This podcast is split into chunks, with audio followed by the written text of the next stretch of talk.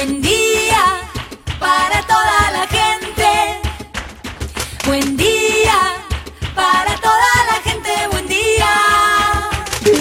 Buen día Soldati, edición Quédate en casa. Son días que necesitan de nuestro compromiso de quedarnos en casa. En FM Soldati, no por eso vamos a dejar de ser comunicadores y comunicar. Aprovechamos los límites que se presentan para llevarte por WhatsApp las noticias y la información que necesitas. Vos quédate en casa. Va a ser un buen día Soldati, pero vos nos vas a escuchar cuando quieras. Mañana, tarde o noche. El sur está bien despierto. Participa enviándonos las ideas y contenidos al 11 36 88 8791. Estamos a la distancia, pero juntes. Buen día, Soldati. Hoy quédate en casa. Vamos a estar hablando con Gastón Giraldes. Prestemos atención a su historia de vida, les aseguro que los va a sorprender. También Agustina Ruiz, directora de Pompa Petrillazos, nos cuenta cómo es hacer teatro y comunidad desde el sur de la ciudad. Y tendremos el reporte internacional de cómo se están viviendo estos días de aislamiento y coronavirus en Bolivia. Así arrancamos. Estas son las noticias en Buen Día, Soldati venció el plazo para inscribirse en el programa de asistencia de emergencia al trabajo y la producción. Tres de cada cuatro empleadores privados ya se registraron para poder acceder a los beneficios de postergación o reducción de cargas patronales. Son más de 390.000 empresas que se inscribieron en el listado. Desde la FIP precisaron que el acceso a los beneficios previstos en el programa se evaluará cada mes. El gobierno porteño comenzará hoy a multar a personas que no utilicen tapabocas para ingresar a comercios y circular en el transporte público. El incumplimiento de la medida sanitaria para evitar contagios de coronavirus podrá denunciarse al teléfono 147. Tras 24 horas de concientización sobre el uso del tapaboca en un contexto de alto acatamiento de la medida, la policía de la ciudad comenzará hoy a multar por el no uso del barbijo, indicaron las autoridades en un comunicado. El Ministerio de Salud de la Nación informó que desde agosto fueron confirmados más de 14.000 casos de dengue en el país. En el último mes, las localidades más afectadas fueron la ciudad y provincia de Buenos Aires, Santa Fe, Salta, Jujuy y Chaco. El gobierno porteño dispuso que los establecimientos educativos secundarios, los institutos de formación docente y del nivel técnico superior de gestión estatal y privada deberán conformar mesas de examen de forma remota para permitir que los alumnos de los últimos años finalicen sus estudios en el periodo de cuarentena por el coronavirus. Buscamos que 10.000 estudiantes del último año de secundario, de institutos de formación docente y del nivel técnico superior puedan dar materias pendientes que podrían haber rendido en mesas de exámenes el 20 de marzo, declaró Luis Bullrich, el reemplazante de la ministra de Educación porteña Soledad Acuña, en su, en su periodo de licencia. El gobernador de Nueva York Andrew Cuomo anunció hoy que el confinamiento obligatorio continuará en todo el estado al menos hasta el próximo 15 de mayo, luego de informar más de 213.000 infectados y más de 12.000 muertes. El gobernador destacó nuevamente que el número de internaciones e ingresos en terapia intensiva están bajando de a poco, aunque subrayó que solo en las últimas 24 horas se sumaron unos 2.000 infectados nuevos. Argentina propone tres años de gracia para el pago de la deuda con bonistas. El ministro de Economía, Martín Guzmán, anunció que la propuesta de canje de deuda incorpora un periodo de gracia en el que no se pagarán capitales ni intereses hasta 2023. Aún no se ha llegado al entendimiento con los bonistas, dijo en la reunión en Olivos. Deja de llorar, deja de sufrir, que ya no quiero verte más así. Él no se merece tu amor. Y olvídate de ese hombre infiel que te hizo sufrir, porque desde hoy tú vas a ser feliz junto a mí. Y déjame enseñarte cuánto yo te quiero. Voy a demostrarte con mi amor que yo no soy igual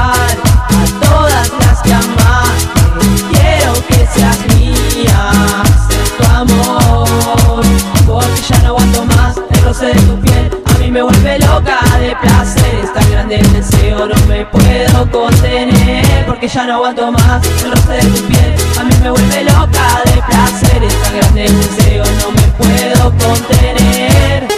Estamos comunicados por WhatsApp con un artista que ha vivido mucho y hoy se acerca a FM Soldati para contar su historia. Empecemos por el principio. ¿Quién es Buda Tom? ¿Y quién es Gastón Giraldes?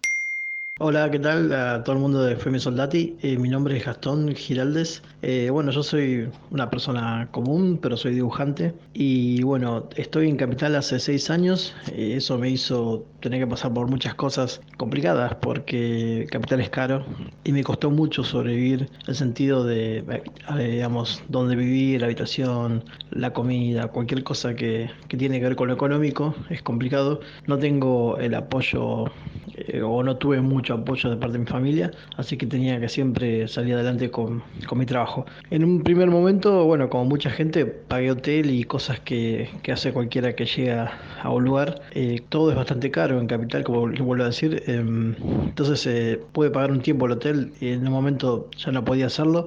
Y nadie piensa en ir a la calle, nadie lo, se lo plantea. Pero lo empezás a hacer sin darte cuenta. Tenía experiencia vendiendo en la calle, entonces ya conocía un poco el asunto. Por lo menos el tipo de gente que puede estar. Eh, en un principio no, no, fui directamente a la calle, sino que estaba en locales de comida o me rodeaba en lugares que, públicos para que no nadie molestara, en estaciones de trenes, en los hospitales, en el subte, un par de cosas que son eh, diarias. Dormía de día, no dormía de noche. Hasta que en un momento empezás a ceder y abandonás toda idea de, de casa y empezás a moverte, como en mi caso, con una mochila y nada más te empezás a desmaterializar de la vida y empezás a entender que, que tenés que ser simple, que vivir con, con lo poco. Eso a modo general. Yo tengo una actitud budista, ahí viene el nombre de artístico. Eh, me dicen Buda porque hablo de filosofía. Un amigo me dijo una vez, eh, cuando estaba hablando mucho de, filosofía, le estaba contando cosas. Me dice, bueno, Buda, callate, como que ya me tenés cansado. Eh, me cayó al decirme Buda y a mí ya me decían Tom de la secundaria, un par de personas que se equivocaban mi nombre. Y bueno, entre las dos palabras se formó como un nombre y un apellido, que en realidad significa el iluminado, el Buda. El iluminado Tom sería en todo caso. Eh, y de cierta forma, bueno, eh, la calle me hizo iluminarme conmigo mismo, con mi actitud de vida, y puse en práctica todo aquello que sabía del budismo, de no atarse a nada, de ser libre, de, de tener como actitud de, de, crecimiento. Y realmente mi nombre artístico se convirtió también en un estilo de vida. Y sumado a eso, bueno, que en este momento estoy saliendo adelante gracias a, a las redes sociales, a, a mi forma de vender internet. Ya no estoy dibujando en la calle, pero lo hice mucho tiempo porque me daba dinero. Ahora con el tema de la pandemia no se puede salir. Y me hizo un favor porque me frenó, porque lo que estaba haciendo en realidad me lastimaba a mí, me ensuciaba físicamente y bueno, y um, si yo puedo hacer lo mismo en una hoja como cualquiera y puedo ofrecerlo por internet como me está pasando ahora y gracias a, a mis seguidores y, y a la venta de los dibujos estoy pagando el hotel y comida. El día a día en situación de calle puede volverse repetitivo. ¿Cómo se hace para pelear contra eso? Eh, no todas las personas tienen la misma experiencia en la calle, algunos nacen en la calle, otros eh, están un tiempo o quizás eligen estar en la calle. Eh, yo la verdad que no, no creo que sea una buena experiencia para nadie, pero sí creo que, que es algo que alguien puede pasar, que, le puede pasar que por una cuestión económica no tenga dónde ir y, se, y pase por esa situación. Lo que pasa es que estás al, al interperie con gente que te puede llegar a lastimar, en todo sentido, física y emocionalmente. La falta de respeto a la sociedad que te ve como, como un insecto. De hecho, tengo un personaje llamado eh, Tadeo el Mochilero y habla sobre eso, sobre cómo la sociedad ve como insectos a la gente que no tiene recursos. Y, y creo que lo más noble que se puede hacer es, es tratar de salir adelante y, no quedarse con eso porque es algo temporal y se puede salir. Algunas personas no pueden porque caen en el vicio, del círculo vicioso de, las cosas que, los hacen perder. Y bueno, como todas las cosas, eh, lleva un tiempo darse cuenta y, y siempre se puede salir de, de cualquier cosa negativa. Hoy, en tiempos de pandemia y aislamiento, hay formas de estar unido. ¿Cómo lo estás llevando? Y bueno, en la actualidad estoy en un hotel que, que gracias a mis seguidores pude conseguir y bueno, y tengo la, la suerte o la facilidad de, de, trabajar y poder mantener este lugar. Va a costar porque eh, tiene sus costos y bueno, también la comida y otras cosas. Pero bueno, como todo es un reto, hay que, para salir adelante, hay que hablar con mucha gente. Si no hay un trabajo, hay que generarlo. Y bueno, para mí lo más importante en cualquier persona es que, que siempre tenga perspectiva para adelante y, y proyecte cosas y, y, en la medida que lo hagas y lo cumplas, eh, vas a poder salir de cualquier problema. La realidad es que no quiero volver a la rutina de hace un mes cuando estábamos en cuarentena. yo agradezco no la enfermedad que está dando vuelta, sino la cuarentena, porque de esta forma me hizo un, freno a que tomara decisiones nuevas y que me impulsó a, tomar más respeto por mi tiempo y mis cosas. ¿Hay algo más que quieras contarnos? Bueno, em, me dijeron que hay una respuesta libre a una pregunta que no me hicieron. Em, no sé si es pregunta o respuesta, es una afirmación. Em, mi intento de como ser parte de la sociedad también llegar a los demás de alguna forma más creativa. Mis dibujos hablan cuando mis dibujos están en internet, tienen cierto grado de reflexión y no quieren hacer reír. Yo no quiero hacer reír a nadie. A uno quizás se ríe, pero yo no. Eh, tienen reflexión, tienen pensamiento y ese sería el fundamento principal. Eh, es cuestión de detenerse de entender qué quiso decir el dibujante, ¿no? Eso sería lo que les propongo, entrar a mi Instagram, Budatom, y fijarse qué cosas dibujo, porque ahí hay muchas cosas diferentes. Casi ninguna es personal, yo no hablo mucho de mí, sino de las cosas que ve de la sociedad. Y creo que esta sociedad necesita cambiar algunas cosas puntuales, otras están bien y simplemente que hay que recordarlas. Eh, y el intento mayor de, como dibujante es que, bueno, llegar a más gente y que más gente lo valore y ojalá, bueno, todos ustedes me sigan y todo el mundo entienda que el arte tiene que irrumpir y tiene que tratar de, hacer cambios en la sociedad. O sea, si no hace esos cambios no, no llega y no sirve y no funciona. O bueno, gracias y bueno, hasta la próxima. Búsquenlo en las redes como Buda Tom y van a encontrar varias propuestas que tiene con dibujos que le permiten afrontar sus gastos. Ese fue Gastón Giraldes o Buda Tom en comunicación con FM Soldati 91.3.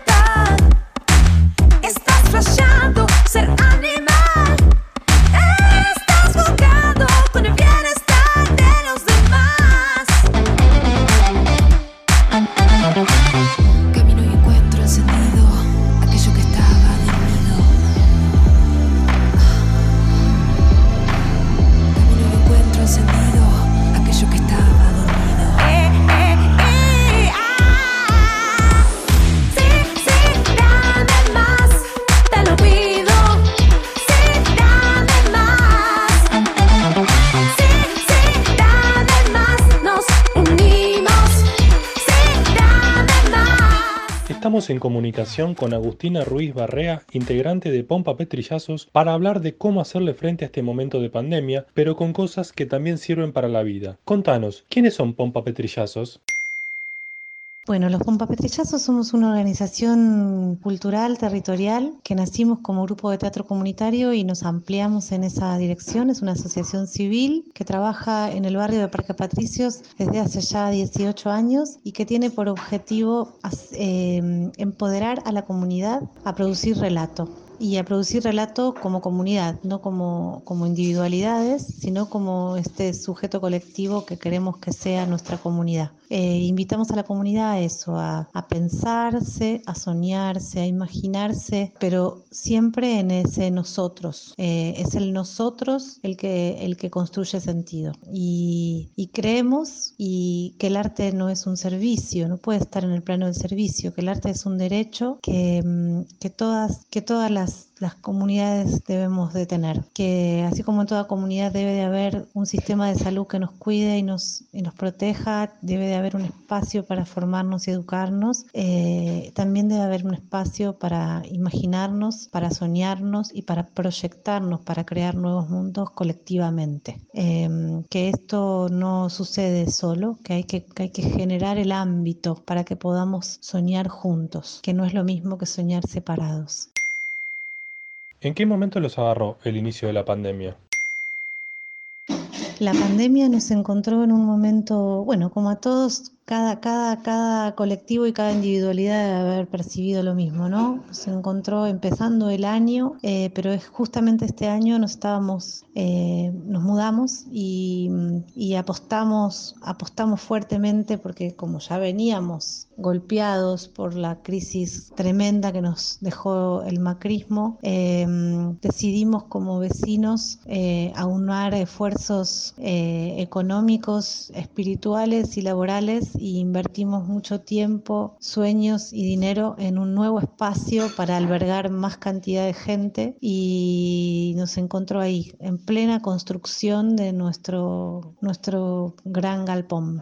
Eh, y nos, nos tiene bastante golpeados porque nada, tenemos que, invertimos todos nuestros ahorros y tenemos que pagar un alquiler bastante alto y, es bastante duro eso, ¿no? Y después también este, eh, tenemos que, que generar que los compañeros que, que, solamente cobran de ahí puedan seguir cobrando y bueno, este, nos encuentra en esa situación compleja, bastante compleja y que estamos tratando de llevar adelante como colectivo.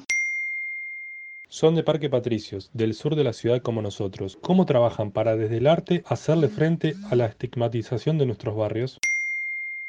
El primer punto que, que nos, nos, ponemos y por el cual peleamos profundamente y por eso buscamos subsidios y financiamiento es lograr que todo el mundo pueda participar de la producción artística, del, del quehacer artístico. Eh, eh, anterior, anteriormente al macrismo podíamos casi ni cobrar las actividades, después tuvimos que transferir el costo a la comunidad porque, porque los, los, los subsidios se recortaron profundamente. Eh, entonces lo que tratamos de hacer es conseguir fondos y subsidios para que todo el mundo pueda participar y acceder. Eh, y bueno, después lo que hicimos en, en, en, el marco del macrismo es ver cómo paliábamos eso entre los que podíamos poner algo de dinero y los que no pueden para que todos puedan participar, para, para, mm, para hacer valer y, y esta, esta, esta manera que nosotros tenemos de entender el arte, que es que es un derecho y no un servicio y que todos tenemos que poder acceder a eso, a, a producir sentido. Y mm, entonces nos paramos en ese lugar, en el lugar del derecho derecho. Y por tal, eh,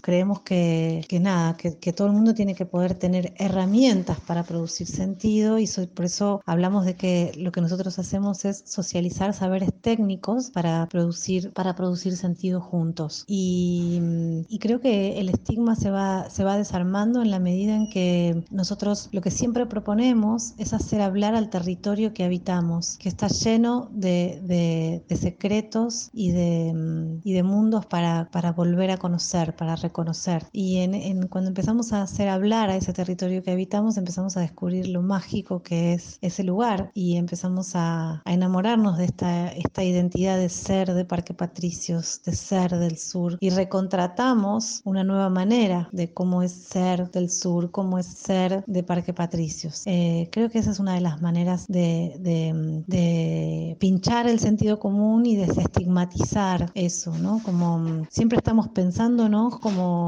como territorio. Lo que nos vuelve comunes es el territorio que habitamos. Y al pensar el territorio nos, nos damos cuenta que nos estamos pensando nosotros mismos, que somos quienes hacemos a, a este territorio. Y damos, nos damos cuenta de, todos los, de todas las, las, virtudes y de todas las dificultades que tenemos. Eh, pero nos damos cuenta de quiénes somos. Eh, y es ahí un poco nuestra labor de cómo desestigmatizar estos espacios.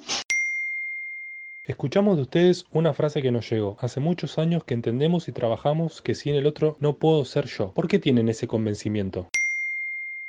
Nosotros decimos que sin el otro no puedo ser yo porque el otro me da contorno, me da marco, ¿no? Me permite saber hasta dónde llegan mis poderes y hasta dónde llegan los del otro y entender de que no todos podemos todo eh, y, que, mm, y que cuando estamos con, nucleamos y juntamos y socializamos poderes y saberes, nos volvemos mucho más poderosos. Eh, que necesitamos de ese otro que nos, que nos, que nos transforma, que nos, que nos propone, que nos modifica y cuanta una cosa que siempre decimos que la ronda eh, nos devuelve muchas miradas de nosotros, ¿no? No lo decimos nosotros, ¿no? Es algo que, que lo dicen muchos psicólogos sociales, lo dicen muchos psicólogos eh, y nosotros lo tomamos. Nos parece que es muy interesante esto de cuantos más somos en la ronda, más saberes sobre nosotros mismos vamos a tener, porque hay más otras miradas de, de nosotros que, que nos van a hacer descubrirnos nuevamente, ¿no? Como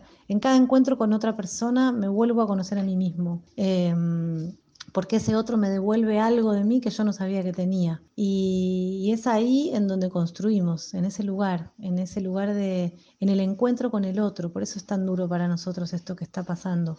Eh, pero bueno, por eso también estamos resistiendo y diciendo que, como dice una compañera nuestra, que el aislamiento es físico, pero no es vincular y que tenemos que seguir tejiendo eso en este contexto porque eso es lo que nos da fuerza y nos da sentido. Em, y por eso creemos que, sin el otro no puedo ser yo, porque yo soy porque estoy con otros, soy porque, porque, porque los otros me dan sentido, porque los otros me, me permiten saber hasta dónde puedo, hasta dónde no puedo, hasta dónde puedo llegar a poder, em, me abren mundo, me, estimulan. Em, nosotros, por ejemplo, em, siempre, siempre nos pasa eh, concretamente, ¿no? Si para corrernos de lo teórico, nos pasa algo que está buenísimo, que es que como equipo de trabajo pensamos consignas para laburar con el grupo. Eso pasa tanto con el grupo de grandes como pasa con los proyectos de bandas de rock de niños o con los proyectos de animación o con los proyectos de teatro comunitario de niños. Pero nos pasa a todos, a todos, el otro día hablábamos en una reunión del, del equipo pedagógico, que somos como 20, y hablábamos de lo poderoso que es, ¿no? Que uno piensa una consigna, que esto igual nos pasa a todos los que somos docentes y, tenemos, creemos que, el saber no es algo unidireccional, sino que es algo que se construye ahí con el otro, ¿no? Pero en esta experiencia está puesto el foco ahí. Y nos pasa que cada vez que vamos al encuentro con el grupo, el grupo hace que todo florezca de una manera que nunca florecería solo, ¿no? Yo me encargo como de, estructurar la escritura de las obras y siempre digo que yo no soy la autora de la obra, eh, para nada. Yo soy la que ordena esa obra que, hicimos entre todos, porque jamás una cabeza humana sola podría imaginar tanto. Em, jamás, o por lo menos la mía. Por ahí la de Shakespeare pudo, pero también se dice que Shakespeare escribía de esa manera. Em, pero bueno, nada, eso. Em, lejos de compararnos con Shakespeare, ¿eh? no, no, no, no es esa ni un poco la pretensión, pero sí con lo metodológico, de saber que, que, que, ahí uno descubre, wow, todo lo que, lo que aparece, todo lo que empodera construir con otros. Y, también lo complejo que es, ¿no? porque hay un montón de cosas que, del yo que tengo que reprimir para poder formar parte de un nosotros. Em, y, pero eso está bueno, porque, porque nosotros apostamos a que, a que la construcción es ahí, en el nosotros. En su obra de teatro hablan sobre las enfermedades del pasado. Hoy estamos frente a una pandemia y el miedo a lo distinto se renueva. ¿Cómo se le hace frente? Mira, muy bien la receta no sabemos cuál es, pero sí creemos que mm, creemos que esto que, te decía anteriormente, que, que, que, no nos comamos el verso de que el aislamiento social eh, vino para quedarse, ¿no? Em, no nos comamos el verso de que podemos dar clase por, por Zoom, ni que lejos estamos de eso, ¿no? Eso sería, sería una tragedia humanitaria, ¿no? Que nos metamos todos dentro de las casas y estemos todos digitalizados y súper controlados, que es un poco la propuesta que se viene. Eh, creemos que eso no es así, que, que, tenemos que seguir encontrándonos cuerpo a cuerpo eh, en un mismo espacio cuando... Cuando el bicho pare, cuando logremos controlar al virus, eh, no podemos no, no podemos olvidarnos de esto. No, no, esto es algo circunstancial, el aislamiento, pero no puede ser un modo de vida para nada, pero para nada, para nada. ¿Cómo va a ser el post pandemia para Pompa Petrillazos? ¿Dónde podemos encontrarlo en las redes? Pueden encontrarlos para conocer más en Facebook, Instagram y YouTube o en www.pompapetrillazos.com.ar. Ella fue Agustina Ruiz Barrea, integrante del colectivo en comunicación con FM Soldati 91.3.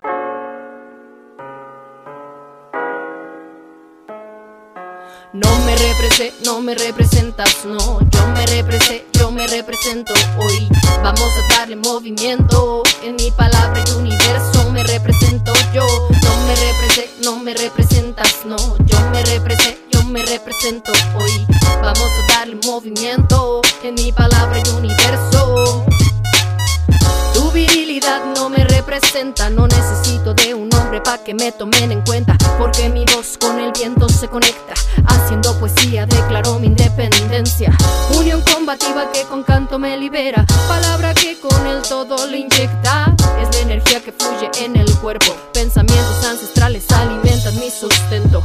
Por eso ser parte del movimiento que marea desafía. Ahora vamos a escuchar el reporte desde la hermana plurinacional Bolivia por Radio CEPRA.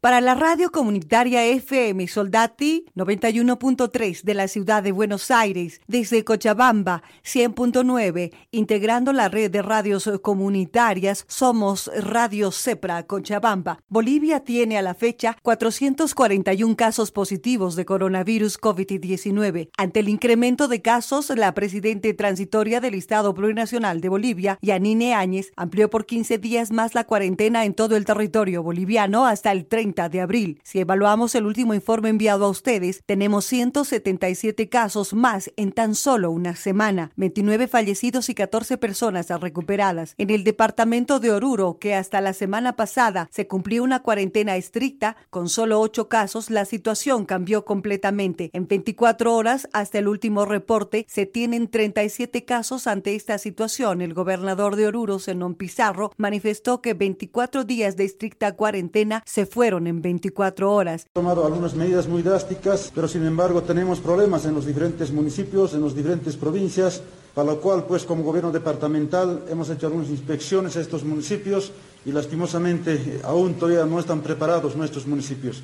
Estamos ya a 30 días de cuarentena en el departamento de Oruro y eso un poco nos preocupa mucho. Por ese motivo hoy estamos nuevamente instruyendo a todos los alcaldes de estos municipios para que puedan encapsular a todos sus, a todos sus municipios, especialmente donde que se tienen los focos de infección, la capital por lo menos. Entonces, estamos haciendo este trabajo. De la misma forma, acá en la ciudad de Oruro se está tomando algunas medidas muy drásticas. Va a haber más militares, más policías en los controles, en los mercados.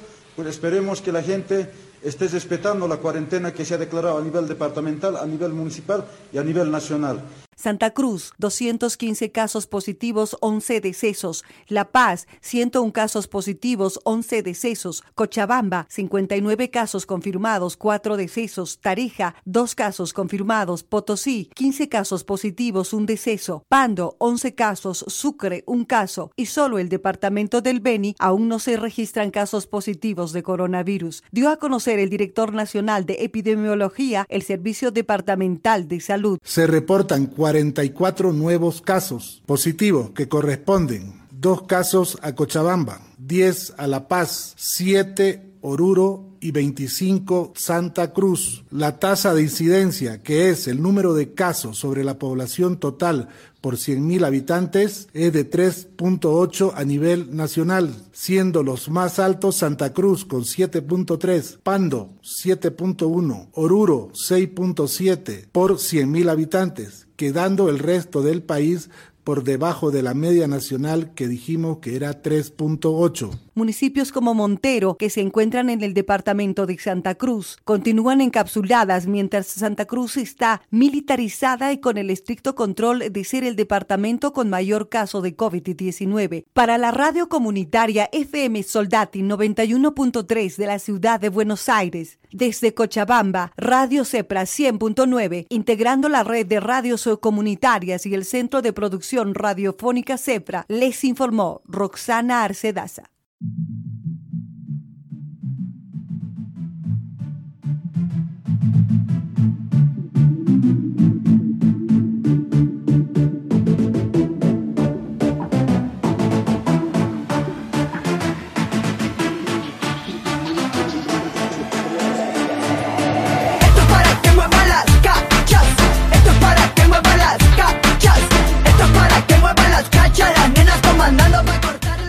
Eso fue Buen Día Soldati, edición Quédate en casa en FM Soldati. Participa enviándonos las ideas y contenidos al 11 36 88 8791. Estamos a la distancia, pero juntes. La cumbia sonidera. Sigue, sigue, sigue el flow de este reggaetón. Manos hacia arriba para darle un subidón y ahora abajo. Vamos tomando el atajo. Que ya voy metiendo la mano por el tajo de tu pollera suave. Ay mami, ya sabes que yo tengo la clave. Sabes bien que te ritmo sabrosón Esta noche va a subirte la presión. Esto es para que lo bailes sueldo pegado Y para que lo muevas mami, de lado a lado. Esto es para que muevas las cachas Esto es para que muevas las cachas Esto es para que muevas las cachas. Las nenas comandando para cortar